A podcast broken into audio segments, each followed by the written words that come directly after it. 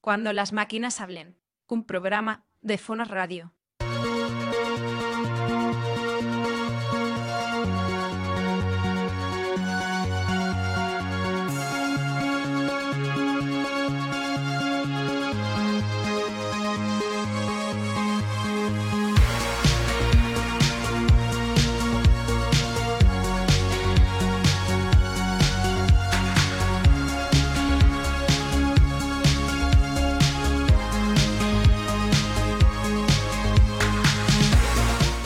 Os damos la bienvenida al primer programa de Fonos Radio sobre voces sintéticas.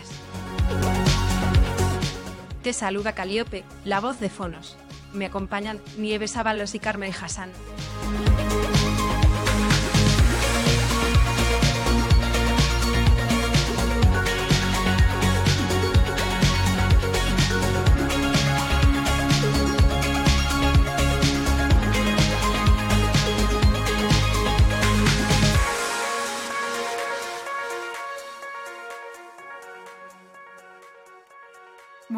Tardes, muy buenas. Bueno, buenos días, buenas tardes. sea, la, sea la hora que sea. ¿Cómo estás, Nieves? Muy bien, ¿y tú, Carmen? ¿Qué tal?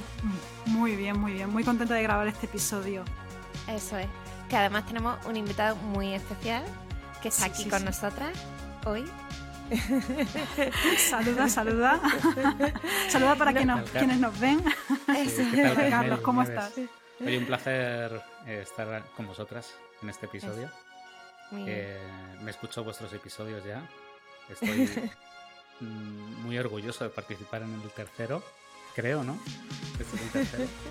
Y, y nada, con ganas de compartir conocimiento. Genial. Genial, Pues- pues, eh, vamos a ver qué, qué nos trae el episodio de hoy, ¿no? Hoy, como siempre, tenemos a Caliope que nos, que nos hace una pequeña intro de, de lo que vamos a encontrar, de los contenidos. Vamos allá.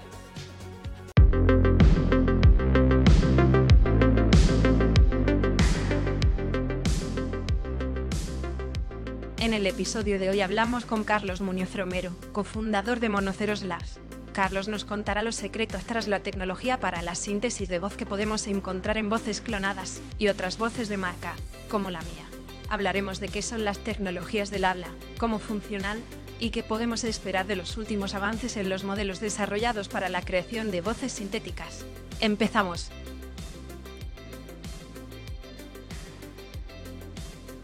Pinta interesante, ¿eh? Pues sí, sí, sí, empezamos entonces. ¿Por dónde empezamos? Empezamos por la pregunta más básica quizá y empezamos por Sí, qué son porque- las tecnologías del habla, ¿no? Porque hay mucho... Sí, porque además es un tema súper extenso. O sea, podríamos estar aquí hablando horas sí, y horas. sí, sí. Sí, sí, sí. Bueno, vamos a empezar, vamos a intentar primero ir descifrando poquito a poco qué son las tecnologías del habla y en concreto qué es la síntesis de voz. Pues, a ver, las tecnologías del habla es un campo bastante extenso, más de lo que parece. Para nosotros entender y eh, desarrollar el habla es algo innato, evidentemente. Es algo que utilizamos nosotros de manera supernatural. Desde que aprendemos, eh, desde que nacemos prácticamente, estamos escuchando el habla, lo entendemos y después lo desarrollamos y empezamos a hablar, ¿no? Y, y esto mismo es lo que intentan hacer lo que intentamos hacer las personas con las tecnologías del habla. Desde detectar una voz, que eso es un, un primer paso, después comprender o traducir eh, el audio de un habla a su equivalente en, en palabras, digamos, en texto escrito. Después está comprender, digamos, eh, eh, lo que se ha querido decir. Por ejemplo, entender que yo tengo con cierta frase una intención o que estoy diciendo ciertas palabras que tienen un significado, ¿vale? Y, y luego está eh, lo contrario, que es desde un texto o desde una serie de conceptos transmitir y generar una respuesta y esa respuesta, por último, llevarla a audio, que sería Vale. eh, un tema que creo que vamos a hablar hoy en profundidad, que es la síntesis del habla o síntesis de voz, ¿vale? Que es pasar de un texto a su equivalente en sonido, ¿vale? Entonces, todo ese espectro está repleto de tecnologías que están dentro de ese área de conocimiento que es eh, las tecnologías del habla. M- Muy Y bien. luego estabais hablando de la tecnología de síntesis de voz, que Eso es digo, Efectivamente, algo muy particular, que es como el la última fase y es intentar imitar, digamos, el habla humana mediante la tecnología, mediante modelos matemáticos, en el caso actual. Vale. Muy bien. Y cuéntanos un poco cómo funciona esa síntesis de voz, esa síntesis del habla y cómo ha ido evolucionando a lo largo del tiempo. Pues las, los últimos, voy a intentar aplicar a, bueno, la intención es, como decía, imitar el habla humana, ¿vale? Pero desde hace mucho tiempo hemos estado escuchando cómo hay tecnologías que imitan el habla humana desde hace decenas de años, ¿vale? Casi, voy a decir, o quizá más de medio siglo que se empiezan, se utilizan este tipo de tecnologías. Es curioso que no es nuevo. que son, no es nada nuevo. Pero ¿qué ocurre? Que desde los últimos años, eh, gracias a las redes neuronales, pues eh, los resultados son muchísimos más naturales, ¿no? Eh, prácticamente mm, en muchas circunstancias indistinguible del habla humana. Entonces, ¿cómo funciona? Pues hace una década, un poco más, incluso dos décadas, se utilizaba un modelo que lo que hacían era concatenar, digamos, de nuestro habla, lo que llamamos fonemas, el sonido de nuestros fonemas cuando hablamos, ¿vale? Siempre se utilizaba de referencia una voz real, grabada, ¿vale? Se dividía en, fragmentos de audio, digamos, por hablarlo en, lenguaje llano y, mediante ese modelo que están los concatenativos, pues se enlazaban el audio de tal manera que formabas una secuencia de, fonemas que representaban palabras y frases, ¿vale? Por ejemplo, hola. Hola, hola, te iba, iba la H con la O. Exacto. la O con la L. Eso es. Elegías una parte de audio y lo concatenabas, digamos, ¿no? Y formabas un audio más largo y eso te daba algo que podías entender. Pero eso era mucho trabajo. Bueno, eh, funcionaba. Pero ¿qué ocurre en ese caso? Que se perdían o se perdían, digamos, el, o no recogían o no aprendían ciertas cosas del habla que son importantes, que están relacionadas con la prosodia, con la entonación, el ritmo, la cadencia cuando hablas, el tono cuando subes y bajas el tono en ciertas partes de la frase, ese tipo de cosas. Y además, que si entiendo que esto era con combinaciones y uniéndolas, o sea, había que tener como un montón de combinaciones para que eso fuera sonando natural. Es decir, la O con la L, la O con todos los posibles, la A con todos los posibles y, y, rezar para que entre tal no sonara, ¿no? Muy... Y necesitabas esas referencias de audio como muy, muy específicas, ¿no? Las nuevas técnicas no son así. Los nuevos modelos que están dentro del campo de los modelos o la modelos generativos, que seguro que nos, a la audiencia ya le suena porque son modelos que se utilizan también para generar imágenes o generar texto, ¿no? Pues ese campo de conocimiento eh, también se aplica a la síntesis de voz. Entonces, ¿qué consiguen estos modelos? Pues no parten de un audio de referencia como si fuera una base de datos de la que coger el audio y montarlo, sino que son una arquitectura de redes neuronales que han aprendido ciertas características escuchando audios y teniendo, por un lado, audios y por otro lado, los textos que describen qué se dice en cada audio, ¿vale? Entonces se reciben muchas muestras de audio y de texto que deben estar relacionadas y perfectamente alineadas, digamos. Y con eso, pues, extrae características del habla. Por ejemplo, si me clonara yo la voz, pues cómo pronuncio ya las Z al final de palabra, cómo termino las palabras que terminan en, en S, imagínate, o AS, ES, y, y todas esas combinaciones, que pueden ser muchísimas, como os podéis imaginar. Esto un lingüista os podría contar mucho más, muchos más detalles que yo. Pero eh, hay otras características de mi voz, de cómo entono yo las frases, una interrogación, por ejemplo, una frase, eh, una pregunta. O mm, podría recoger cómo transmito yo una emoción al hablar también. O qué estilo tengo yo cuando narro algo, por ejemplo, un audiolibro o cuento un, eh, un discurso de venta. También puedo tener un estilo que es muy particular, ¿vale? Entonces ese tipo de características las aprende el modelo y, mm, claro, la aprende y la genera desde cero imitando, es decir, le llegará un texto. Eso es. Y no es que se vaya a buscar ninguna base de datos, nada, como bien decías tú antes, sino que dirá, uy, mm, creo que me puedo inventar cómo suena esto en base a lo que he aprendido, ¿no? Y genero un audio de cero, ¿no? Eso es. Intentando siempre que sea como lo más lo más cercano a lo que he aprendido. Exacto. Y ahí, o sea, la idea mm, que, que quizá a muchas personas les suena como que las redes neuronales es como una caja negra, en este caso, no es que sea solo una caja negra, sino que serían como varias etapas desde que le introduces un texto. ¿vale? El primero entender que un texto puede convertirse en una serie de fonemas, que puede tener un estilo o no, puede tener unos metadatos asociados. Después convertir de ese texto, ahí entra en una red neuronal que digamos que te va a dar una matriz de números, un modelo matemático, ¿vale? Eh, que va a representar cómo cree que esa persona podría haber dicho esa frase, ¿vale? Sin haberla escuchado antes. Vale. Entonces, en base a esos datos, pues genera ese modelo. Y de ese modelo, eh, que nosotros llamamos modelo acústico, de ese modelo acústico luego se tiene que convertir al audio que finalmente, a los datos de audio que finalmente nosotros escuchamos, a esa forma de onda que se convierte en, un fichero MP3, imaginad, ¿vale? Y que son los que podemos reproducir, que puedan reproducir pues un asistente de voz o lo podemos escuchar en la radio el mismo audio que están escuchando ahora la audiencia cuando nos escuchan a nosotros, ¿no? Entonces, esa fidelidad, esa... Sí. perdona, dime, dime. No, te iba a preguntar sobre este proceso, ¿no? Que parece que tiene como varias etapas. Eh, si todo empieza a partir de ese texto, ahora, eh, digamos, ese texto evidentemente está escrito también en un idioma en concreto. Y entiendo que eh, al ser, al tener más contexto, más información sobre el texto, el idioma influye también en todo este proceso. Eh, ¿Qué papel tiene el idioma en todo este proceso de síntesis?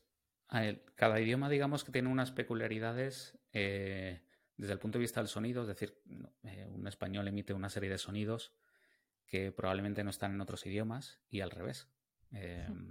Hay idiomas que tienen una complejidad fonética mucho más amplia que el nuestro muchas, imaginas simplemente las vocales, ¿no? Eh, y esas vocales en, eh, combinadas con otras consonantes, esto por hablar de texto, implican una serie de fonemas que son distintos. Luego cada, cada idioma pues tiene, tiene unas peculiaridades también de entonativas, digamos, ¿no? De cómo, cómo utilizamos el habla para comunicarnos, ¿no? Hay muchos, muchas peculiaridades que son importantes y por eso es importante contar en un equipo como el nuestro que intenta crear eh, voces diversas eh, adaptadas a un idioma, en nuestro caso el español, pues que entendamos perfectamente la lengua que estamos queriendo manejar y cómo, qué diferencias hay entre un dialecto u otro, eh, un español de España estándar y un español de Andalucía o un español de México. cada uno tiene unas peculiaridades y es importante saber reconocerlas, ¿no? Entonces, Carlos, eh, digamos que una tecnología que está creada para generar voces sintéticas en inglés no está preparada o no tiene por qué estar preparada para el español. Es decir, pues tendrá, ¿no? Esto no sirve, no cogemos así, ¿no? Venga. No es una traducción automática ni nada de eso, no se puede. No, no, no, no. O sea, es verdad que, eh, claro, simplemente el, hecho de traducir el texto a, la voz ya es una tarea, de hecho, casi es la tarea más costosa de un modelo de síntesis de voz. Y es importante que esté bien preparada para cada idioma. En todos los sentidos que estaba comentando antes, ¿no?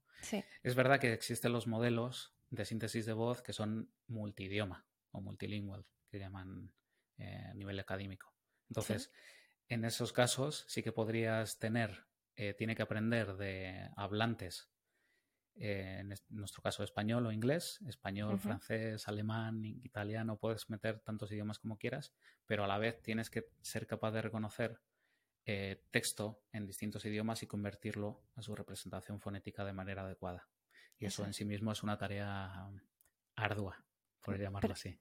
Pero eso, esos multidiomas sí que están preparados para que puedan identificar diferentes, bueno, o, trabajar con diferentes idiomas, pero la tecnología en sí misma tiene que saber, tiene que tener la herramienta eh, que le habrá aportado una lingüista computacional o un lingüista computacional para que puedan trabajar pues, en inglés con eh, la representación fonética en IPA, en español, con la representación fonética adaptada al español, en andaluz. con la representación fonética. Buen, buen apunte, porque el tema de los acentos, acentos e idiomas, en este caso, podemos, podemos tener una tecnología preparada para el español, pero que también esté preparada para diferentes acentos, ¿no? Sí, a, partir de la misma representación es verdad que aprende que una persona que tiene un acento determinado, pues quizá al final de palabras, si es andaluz y eh, tiene una, es plural con S, etcétera, pues tiende a no pronunciar esa, esa, esa S. Y a la vez aprenderá que a lo mejor la vocal junto con la S, pues quizá es un poco más abierta. Depende de eso, la red neuronal la verdad es que aprende muy bien. Pero luego hay otras características que sí que sería interesante personalizar desde el punto de vista lingüístico. Pero eso que os cuente un experto mejor que yo. Que, no me atrevo a entrar. Que tenemos, tenemos, tenemos a gente ya aquí. Tenemos a nuestra lingüista aquí. Sí, sí, sí. hablaremos, hablaremos, mucho más sobre ese tema también. Em, es un aperitivo, esto es un aperitivo. Sí, totalmente. Esta es una invitación, una carta abierta. Sí, sí, Eso em, y respecto al texto también, ¿qué características crees que influyen a la hora de decir cómo va a sonar esa voz? Es decir, si al final tenemos una voz sintética que lo que va a hacer es interpretar ¿no? y locutar ese texto que le estamos pasando, ya sea un texto que, venga de, un, de una transcripción de otra persona porque está haciendo un audio ¿no? y hay una transcripción, o sea, un texto que ha escrito alguien eh, manualmente. Em, ¿Qué características de ese texto influyen luego a la hora de, cómo va a sonar nuestra, nuestra voz sintética? Pues puede afectar muchísimo. Imaginad, em, no es como una persona que nosotros cuando leemos, aunque haya falta de ortografía, podemos entender que está mal escrita y lo leemos bien. En este caso, si no está bien acentuada una palabra, sobre todo en español, eh, pues probablemente eh, lo diga mal y no lo entiendas, ¿vale? Eh, importante. es importante. La puntuación. El lenguaje escrito no es igual, exactamente igual que el lenguaje hablado. Nosotros, de manera natural, también cuando leemos, pues probablemente hagamos pausas en algunos lugares, ¿no? Porque creemos que es necesario. Eh, no es exactamente lo mismo. Quizá cuando hablo yo, pues no sería exactamente igual que como yo escribiera. Mm. Entonces, el traducir eso, pues impacta, ¿no? O sea, hay que ser capaz también de manejar qué escribes si quieres que una voz sintética lo diga de una manera, ¿no? Introducir pausas cuando toque en un habla, en el habla, pues ayuda también. Eh, utilizar los signos de puntuación correctamente. Sí. También si una voz sintética es capaz de cambiar eh, la emoción, pues en muchos momentos te ayudará. Y es verdad que los modelos más comerciales que hay a día de hoy no entienden el texto como tal. No son capaces de extraer. Eh, bueno, miento, hay partes que sí. De hecho, en nuestra arquitectura, muchas frases y en, el, en los datos de aprendizaje hay ciertas frases que mm, tienen ciertas palabras que te llevan a, a que lo has entonado en cierta actitud, digamos. Sí. Aprende de los datos. A, llevarlo, exacto, tiende a llevarlo a nivel expresivo hacia ese lado, ¿no? Sí. Que aprende el estilo, digamos, ¿no? Entonces, ¿qué ocurre? Que, que mm, es verdad que todavía nos queda, hay un paso más que es que aprenda, digamos, del significado del texto, de eh, la semántica de, de todo un texto para transmitir esa emoción de manera adecuada, ¿no? Realizar las pausas cuando toque, eh, incluso respirar cuando toque para que a nosotros nos parezca que esa voz nos está ahogando, que es algo que nos pasa. Si hmm. escuchamos una voz sintética eh, leyendo un texto muy largo, ¿no? Pues una reacción típica nuestra humana es, se está ahogando, o sea, no, necesita respirar. Lo bueno que es una máquina, que no se pasa nada. Claro. Sabemos que va a acabar bien. Exacto. como que percibimos como que le falta un poco de, humanidad, digamos, ¿no? Al audio. Sí. Mm. Pero yo digo que a la vez es un superpoder poder, poder, decir una frase muy larga. sin Nadie puede interrumpir a la voz. claro, claro. No, además, con los resultados que son tan realistas ahora, que es cierto que parece magia y luego eh, nos terminaremos por acostumbrar 100%, ¿no? Eh, sobre todo cuando te clonas tu propia voz te da esa sensación, ¿no? También, así que bueno. Y hablando de clonar, y volvemos un pelín más como es el, proceso de entrenamiento, ¿vale? de una voz sintética. Em, porque ya han mencionado alguna cosa, pero en concreto, ¿cómo se entrenaría un modelo de voz como los que estamos hablando con tecnología generativa? Que por cierto, y aquí hago una subpregunta para luego, esta nos la apuntamos para luego. No todas las generativas funcionan igual, igual hay alguna que se escapa por ahí, que ya lo mencionaremos, pero bueno, en las generativas que has explicado antes, ¿cómo se entrenaría un modelo de voz para clonar una voz? ¿Qué haría falta? Vale. Podemos, podemos separar lo que es entrenarlo de cero, Vale. digamos, o sea, no tienes datos y las redes neuronales tienen que aprender de la nada a, a imitar tu voz. No tienes datos previos, ¿no? O sea, no tienes como- datos antes, o sea, las tú. redes no saben nada. Es una arquitectura de software, de redes neuronales, que va a recibir, que es el entrenamiento, una serie de, de textos con su equivalente en audio, ¿vale? Vale. O al Con revés. O la un voz de quien quieras grabado clonar. de la persona que quieres clonar con su texto, su transcripción exacta al audio, ¿vale? Lo ideal es que reciban una transcripción fonética, porque es más preciso el, el TTS, el- la síntesis Vale. de voz. La conversión de texto a voz es más preciso cuando hay fonemas, ¿vale? Eh, entonces, tienes esos dos elementos muy simples, eso es el estándar, y de esos necesitas muchos registros. Por ejemplo, de una frase, por ejemplo, si yo digo, hola, ¿qué tal? Eso podría ser una muestra, ¿vale? Vale. Tendría mi audio y la, el texto que sería hola, coma, ¿qué tal? ¿Vale? Vale. escrito. ¿Ok? Y es Sí. una representación fonética. Entonces, para clonar una voz de cero, sin nada antes, normalmente lo que necesitas es horas o Vale. miles de registros de, ese- de esa voz. ¿Vale? Vale. Para que Para aprenda. tener una buena voz eh, clonada. Eso desde cero.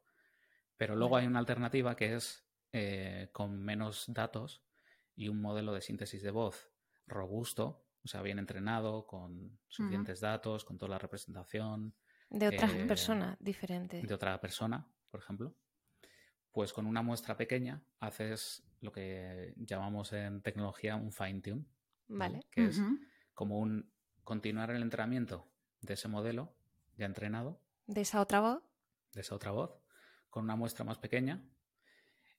Y el modelo lo que hace es, como ya ha aprendido a representar todas es- esas características del habla de la Vale. persona original, pues aprende de la nueva y adapta su aprendizaje con los Vale. audios de la nueva, ¿vale? Y ahí pueden, hay cosas como el sonido, hay cosas como la velocidad del habla, ¿vale? Vale. Que predice cómo rápido hablas, cómo haces las pausas, Vale. eh, etcétera, etcétera, ¿vale? vale. El tono de la voz, cómo subes o bajas o cómo entonas eh, a lo largo de toda la frase, ¿vale? Ese Vale. tipo de elementos son los que aprende el modelo. Y quizá pues ahí necesitarías desde, nosotros tenemos buenos resultados desde 10 minutos, Vale. es un poco arriesgado porque la cobertura fonética es, es amplia, digamos, ¿no? Pero puedes tener resultados muy buenos con media hora, una hora, dos Claro. horas, y que no estamos hablando de miles y miles de registros, que es lo habitual Y- cuando Y es este, es este el caso de, de Bali, el, el modelo que sacó Microsoft hace unas semanas ya, eh, en el que eh, bueno, era un gran modelo de lenguaje, ¿no? Y también y, y- y- y era capaz de clonar la voz de una persona con solo tres segundos de muestra. Mm. Es algo parecido. En, en este caso lo que hace es... Es distinto a otros modelos generativos, ¿vale? Porque necesita de base muchas, muchísimas más horas. El, el paper que anunciaron, el Valley en inglés, en un idioma, tenía de base 60.000 horas de una de personas, de miles de personas hablando, ¿vale? 7000, ¿no? Sí, Que, no, son muchísimas. Son muchísimas personas. Yo nunca he visto un dataset de habla así tan, tan amplio, ¿no? Es como un gran Eh, modelo del lenguaje, pero de voz, ¿no? Exacto. Sí. De hecho, está basado en las mismas, los mismos principios que son los modelos de difusión y que son capaces de gen- generalizar, digamos, el aprendizaje del habla Vale. de manera muy amplia, ¿vale? Y son muy creativos luego al generar el audio. De hecho, tienen Vale. de base o tienen una calidad muy, muy elevada, digamos, ¿no? Y todo esto que decíamos de, de mm, aprender del contexto de las frases, de la, del Sí. significado, eso en realidad eh, son capaces de aprenderlo porque tienen muchísimos datos. Claro. Igual que está pasando en los modelos ya tan conocidos como ChatGPT, GPT-4, etcétera, etcétera. Claro, que son 60.000 horas. Y entonces, también... al pasarle tres segundos, por responder a la pregunta de Carmel, em, lo que hace es una, especie de fine-tune, digamos, por entenderlo así. No hace un fine-tune del modelo, pero sí que eh, reconoce ese audio, extrae las características del audio y e intuye cómo esa persona, con lo que sabe de esa muestra, hablaría, ¿vale? O sea, se lleva esos rasgos eh, sonoros y los traduce a cómo el modelo ha aprendido a hablar, ¿vale? O sea, cómo, cómo desarrollaría la frase.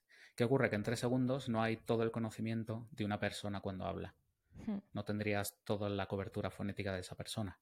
Ni el estilo. ni... ni el estilo, ni nada. Pero te va a dar una voz que es muy similar desde el punto de vista sonoro. Del timbre, ¿no? Del timbre de esa persona. Pero es verdad que no son clon... Eso es muy útil, es muy útil, ¿no? Cuando, cuando tenemos personas que por las condiciones que sean no pueden tampoco dedicar horas de, de grabarse leyendo X número de frases y, quieren al menos una voz eh, que suene como ellas y que mantenga cierta, cierta parte de su identidad, es bastante útil tener este tipo de modelos para esos casos.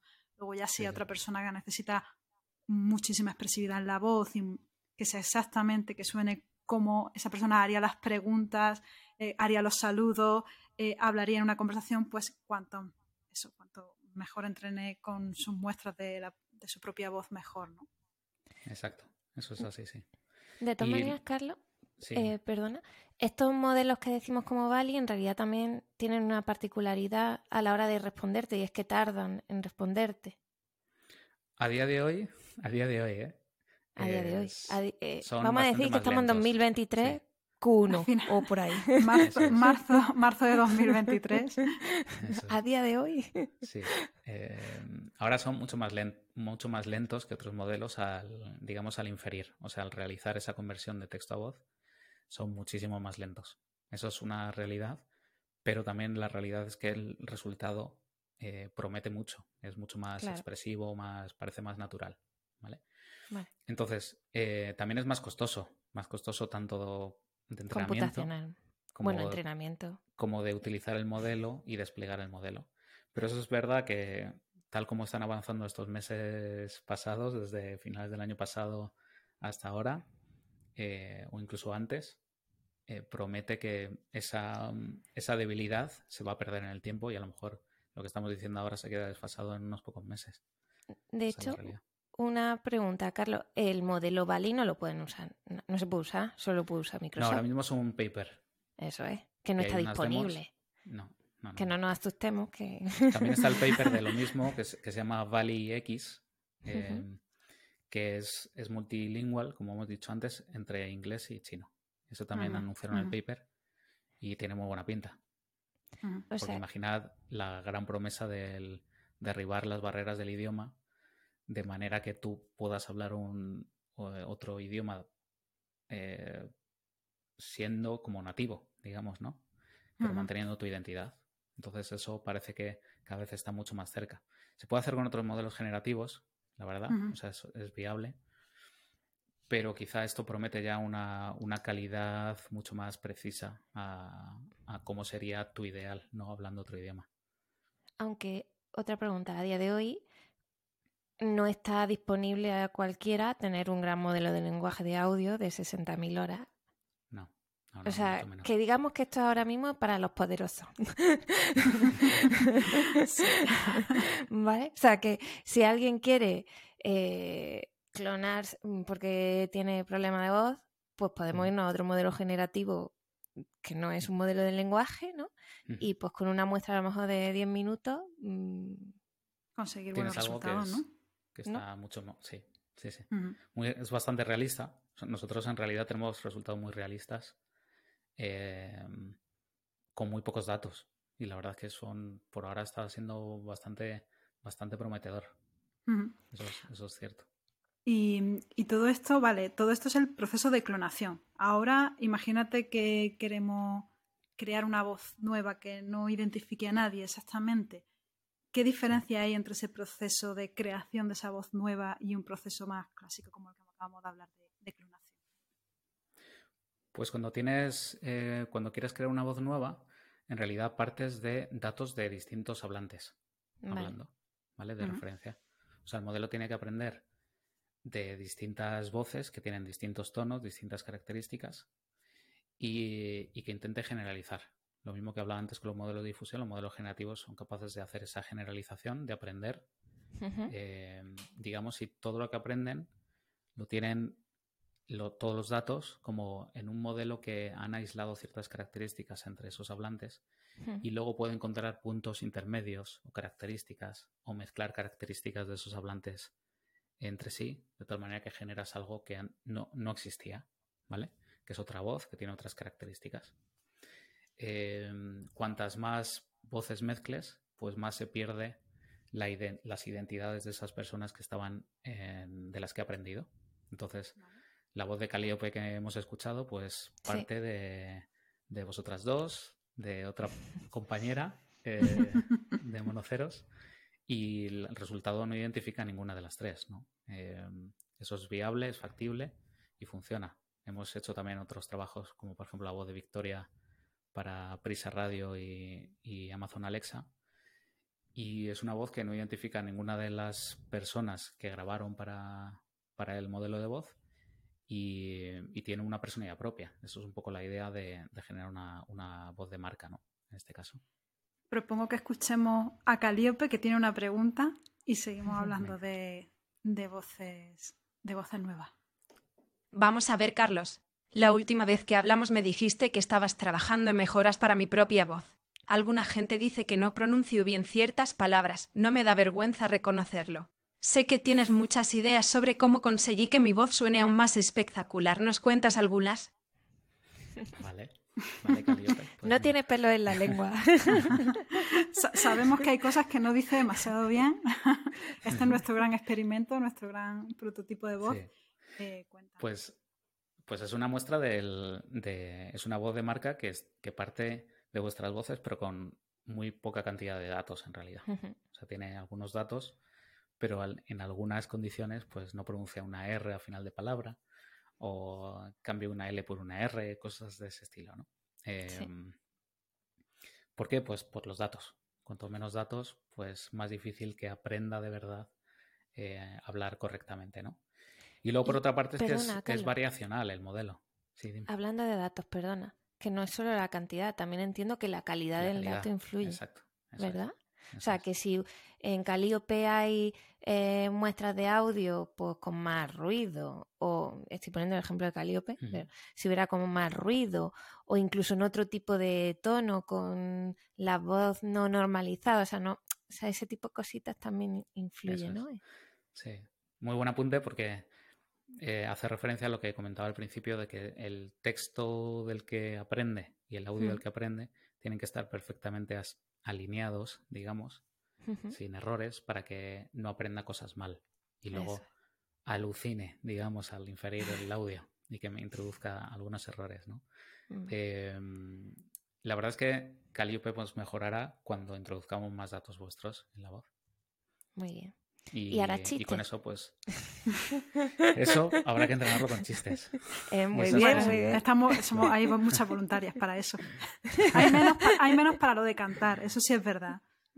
Claro. Eso es. Yo propongo que Caliope se ría. Vamos a. Eh, para eso necesitaríamos que, Carlos, si queremos que Caliope se ría. Pues necesitaríamos etiquetar las risas. No escribir solo jejeje o jajaja, que ya sabemos que eso se lo pasas a una voz sintética y te va a leer jejejeje sin ningún tipo de, naturalidad, ¿no?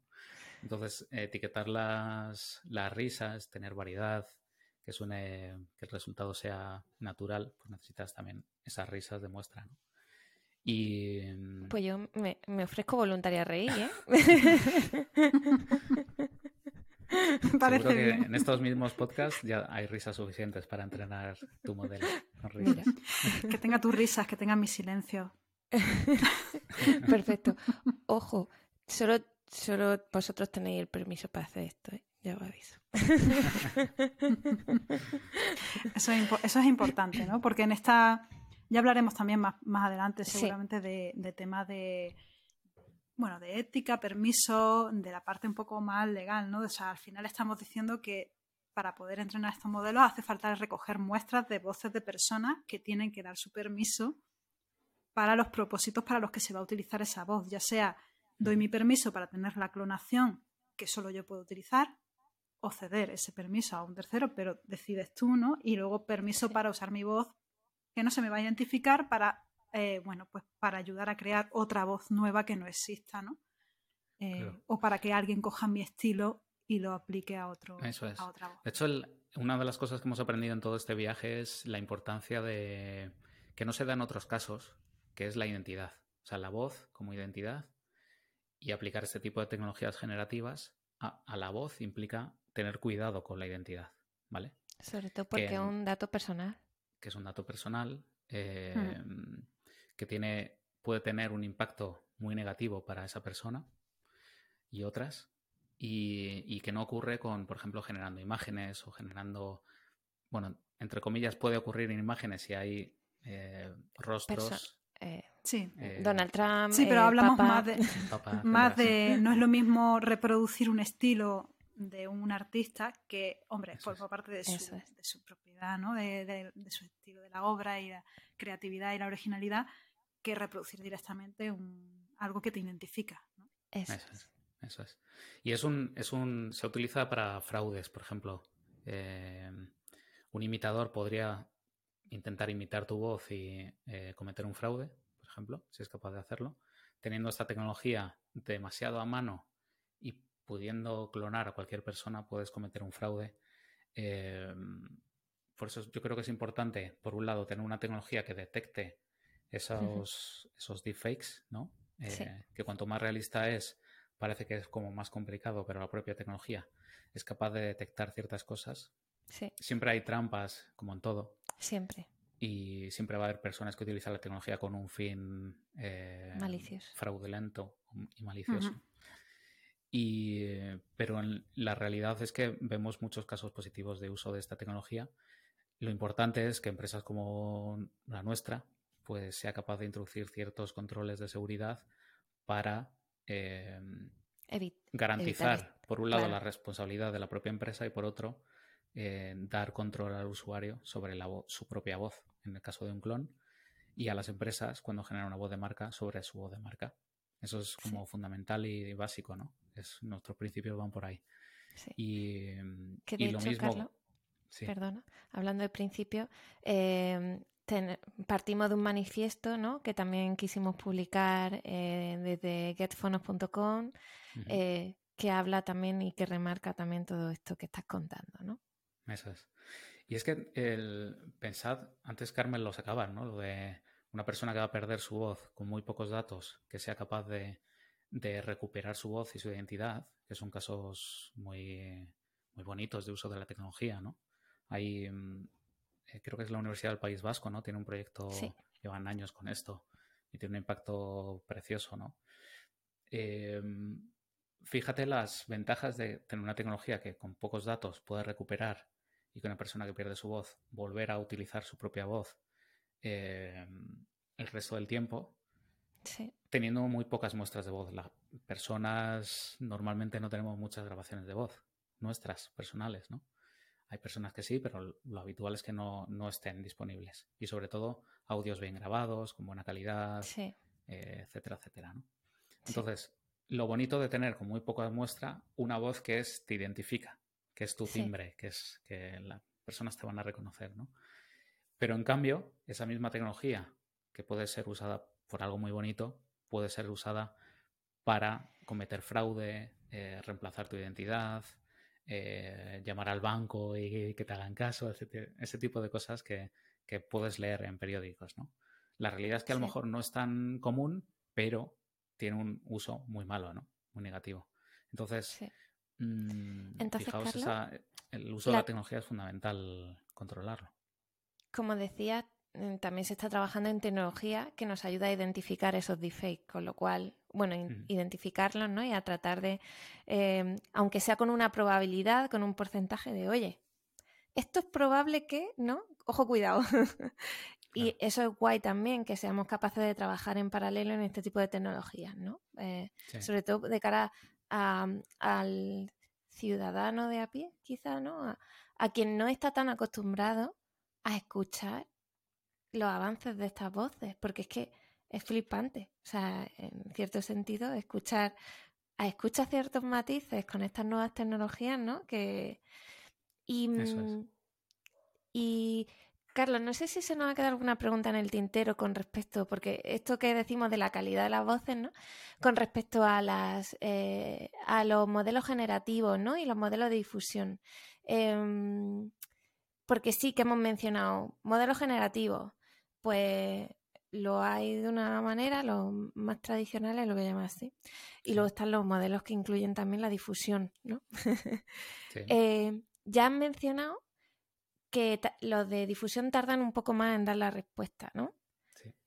Em, no sé, yo te, yo te pregunto, ¿qué crees, qué ventajas e inconvenientes tiene eso? ¿Usar un modelo de difusión así más avanzado respecto a otro generativo que no lo es?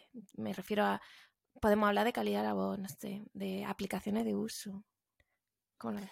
Pues eh, fíjate, un caso bastante claro sería, si quisieras esa voz para algo interactivo que te responda en el momento, eh, no podrías utilizar un modelo de difusión a día de hoy.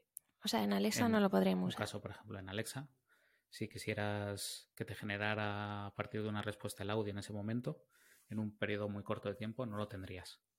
Lo tendrías pasados segundos. 30 eh, segundos, imagínate, dependiendo de la frase, o incluso más, ¿no?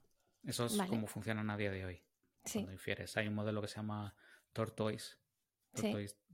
Tortuga. que está entrenado con 10.000 horas en inglés. Puedes, las personas pueden tomar ese modelo que ya está entrenado y utilizarlo, ¿no? Y sacar un audio. Si intentas inferir, eh, incluso con ese modelo optimizado, que hay, como es open source, digamos, que la gente puede contribuir al proyecto, pues puedes obtener resultados en unos pocos segundos, pero son tantos segundos que una interacción fluida con un asistente mm. virtual o por teléfono eh, se hace inviable. En cambio, otros modelos generativos te pueden dar la respuesta prácticamente en el momento, dependiendo también de la complejidad, de la calidad del, modelo, ¿no? Y seguirían siendo naturales, quizá no tan naturales, ¿no? O, sin tantos matices. Eso es. Pero en el caso que no aplica. Los modelos eh, los grandes modelos del lenguaje, en el caso este de Bali, Tortoise, etcétera, que han aprendido muchos datos, pues es, es cierto que infieren de todos esos datos y extraen matices a partir del texto sin que tú le indiques nada, ¿no? También le puedes introducir otros, otro tipo de cosas, ¿no? También son más creativos a la hora de crear nuevas voces, pueden mezclar más características y, que parezca que es más realista esa mezcla. Eh, promete muchas mejoras, pero todavía hay casos de uso donde no conviene utilizarlo. Vale. y, otra pregunta. Eh, ¿Cuáles son más controlables? Es decir, porque luego también está en... nosotros queremos que suenen de cierta manera, o sea, queremos mm. controlar cosas en realidad. Claro, ahora los, modelos de difusión permiten controlarlo a través de prompts, igual que las imágenes o, los textos, que le dices, escríbeme tal o genera una imagen con tal, tal, tal, tal, ¿no? Y le introduces cosas. Sí. Tienes que aprender a asociar esas palabras a lo que va a entender el modelo, ¿no? Eso es como funcionan todavía, excepto que no introduzcas otros modelos de otros sistemas de control, ¿no? Al, sí. En este caso, como regla en paralelo. Eso es. Pero en cambio, eh, los otros modelos generativos sí que te permiten ir más a grano fino, poder elegir, pues de esta frase quiero que subas el tono al final de la frase. Vale. O quiero que esta esta pregunta que estás haciendo aquí la hagas como subiendo ese tono al final. O que hagas esta palabra y le hagas más énfasis. Que hablen más rápido. Que hablen más rápido, más lento. que pongan más energía, que pongan menos. Eso es, eso es. Entonces, esos modelos sí que llevan un poco varios años, digamos, madurando y se han conseguido esos sistemas de control, que son sistemas de control de los elementos de la prosodia eh, del habla, ¿vale? Que son el tono, la energía o el volumen, dependiendo de la palabra que utilices, em, la velocidad y, con esas tres controla los elementos básicos. Y puedes controlarlo a nivel de fonema, como decía yo antes, o a nivel de palabra o a nivel de frase. Puedes controlar todos esos elementos. O sea que yo veo que los modelos generativos tradicionales con este control tampoco que están muy bien, porque nos permite hacer también muchas más cosas que de otra manera con los modelos de difusión quizá todavía, todavía a día de hoy no podríamos hacer, ¿no? Entonces, eh, está muy bien. son menos costosos de, de echarlos a funcionar son menos costosos en inferencia, en tiempo. Eh, son menos costosos en, entrenamiento también. Que esto es importante, que no... Y en general el coste de la infraestructura, ¿no? De la huella de carbono, ¿no? De Eso. cuesta. Eso es. ¿Cuál es el impacto que tiene, no? Imagínate el, de la persona que entrenó Tortoise, que si lo buscáis lo podréis encontrar, eh, en uno de sus comentarios en el repositorio comentó que le había llevado esos 10.000 horas de habla que debió sacar de fuentes tipo YouTube, cosas así. Ajá, vale. Em, otros datasets abiertos que supongo que tenía licencia para utilizar. Y em, puso a entrenarlo, que estuvo meses por lo visto, para obtener el modelo. Fíjate. Con su, con su, con su infraestructura, entiendo, ¿no? Sí. Claro, si esto pues llega a Microsoft que tiene mucha capacidad ¿no? tecnológica y técnica y sus investigadores tienen acceso a eso, pues probablemente puedan hacer cosas mucho más ambiciosas, ¿no? Que es lo que están publicando ahora. Pero eso, ¿no? Huella de carbono, un modelo entrenando meses. En una computación elevada, estamos hablando de GPU, más ventiladores, más... Igual que en otros modelos que estamos viendo. Eso es. Al final es verdad que si lanzas un modelo base, y la comunidad puede contribuir o eh, aportar, pues vemos casos muy interesantes, pero en el habla, pues tiene un impacto que, bueno, pues veremos cómo, cómo se controla eso, ¿no? Sí. Esa es la parte negativa. Bueno, se plantean, la tecnología evoluciona mucho, ¿no? Eh, muy rápido está, no solo mucho, sino muy rápido últimamente. Yo creo que Carlos, que lo mismo te tenemos que inventar. Y hoy no sé ni hablar, ¿eh? bueno, que sí. Ha llegado ese momento en el que a partir de, ese momento tienen que hablar nuestras voces. Eso es. Porque... Vamos a invitar a, a Clon Nieves, Clon Carmen y a Carlos lo dejamos en presente. Que...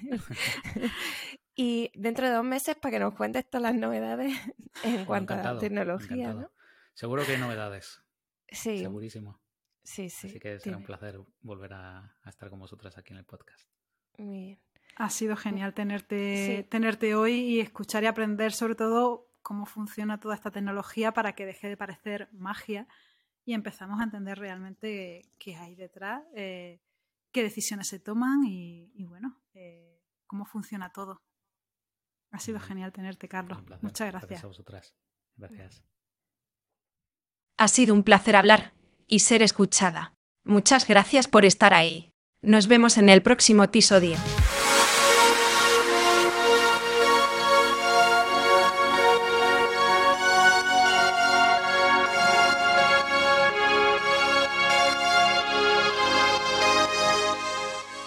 Has escuchado Cuando las máquinas hablen, una iniciativa de Fonos Radio. Encuéntranos en decfonos.com y crea contenido sonoro con voz propia.